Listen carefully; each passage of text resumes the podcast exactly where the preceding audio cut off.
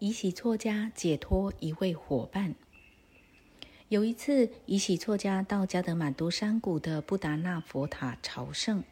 他在庄严的神龛前供养一把金粉，向佛祈求引导和启示。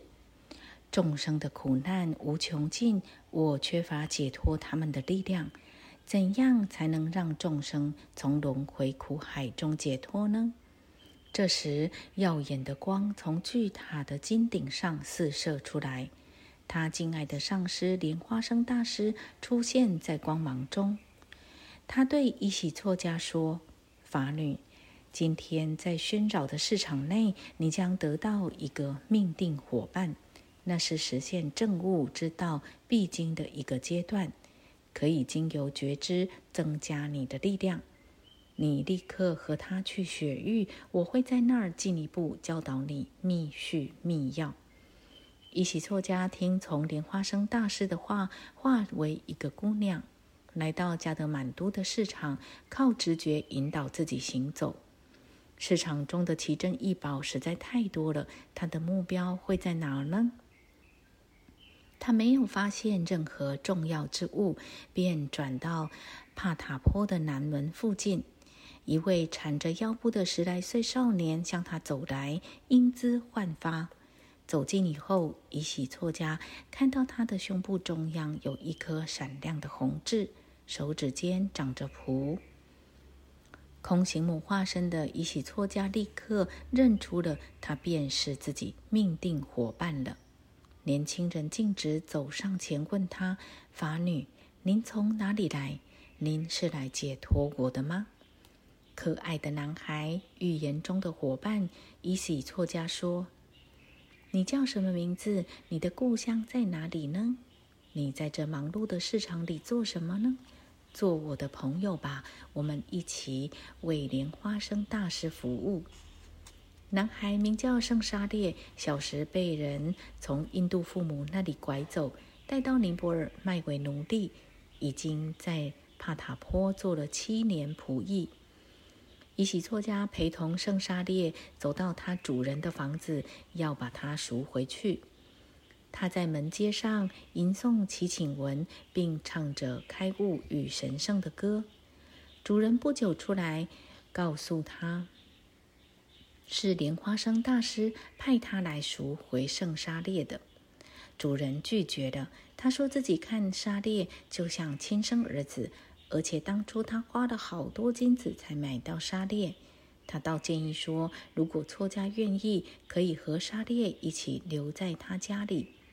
错家被请进屋去，女主人听了他的故事，深表同情地说：“你从那么远的地方来，虔诚地遵循上师的命令，我们不好回绝你。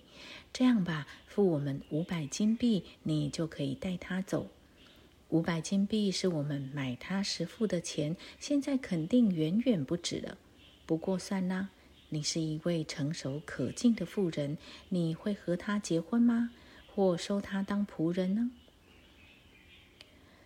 错家声称我将令他得到解脱。错家把自己得来的供养都给布达纳神看了，他该上哪儿去挣这五百金币呢？他只好去碰碰运气了。在市场中，他听说有个富商的儿子在边境战争中阵亡了，尸体停放在家里。错家感谢上师不断的引导他，然后找到那户丧家，在他面前的支垫上停放着二十岁年轻战士的尸体，他的父母在一旁泣不成声。错家的内心充满悲悯，不禁想到了自己寻求圣沙列的理由。他唱起歌来：“一位真正的英雄是世间罕有的，一位真正的精神伙伴也是一样。”错家对他们说：“我可以让他活过来。”他们也知道了错家的事，说：“看得出来，你是一位吟唱于前女，一位密圣行者。”如果你能令我们的爱子复活，我们也愿意帮助你，甚至替你赎回一位王子都行。但人有可能死而复生吗？错家点头默认。他再次感谢满愿宝，有了莲师的教导和指引，一个人还要什么呢？然后他唱道：“顶礼不朽上师莲花生，无死实相完美化现者。生命根源乃本净无生之佛性，产生无尽形象之万象。空性与力量不可分离，善与恶行必生个别之业报。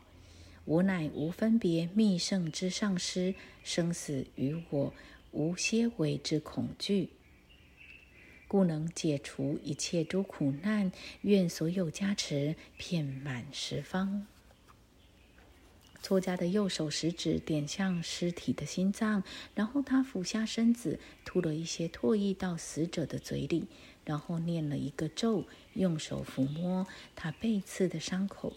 只见这个战士眨了眨眼睛，然后神奇的坐了起来。战士的父母和全家的仆人都向错家礼拜，他们欣喜若狂。然而他平静地说：“这只是佛陀的恩赐，你们向佛陀和莲花生大师致谢吧。没有传承的加持力，一个人是什么也做不了的。”然后他谦虚感激地向上师供养了一个会供。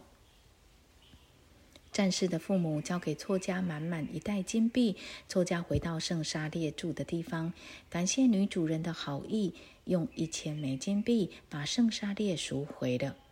就像预言说的那样，他觉得自己也增长了不少功德。后来，他带圣沙列回到西藏莲花生上师那里，接受了上师的个别指导。这两位行者在雪山的山洞里修习与结合禅定。好几个月后，终于获得大乐和大开悟。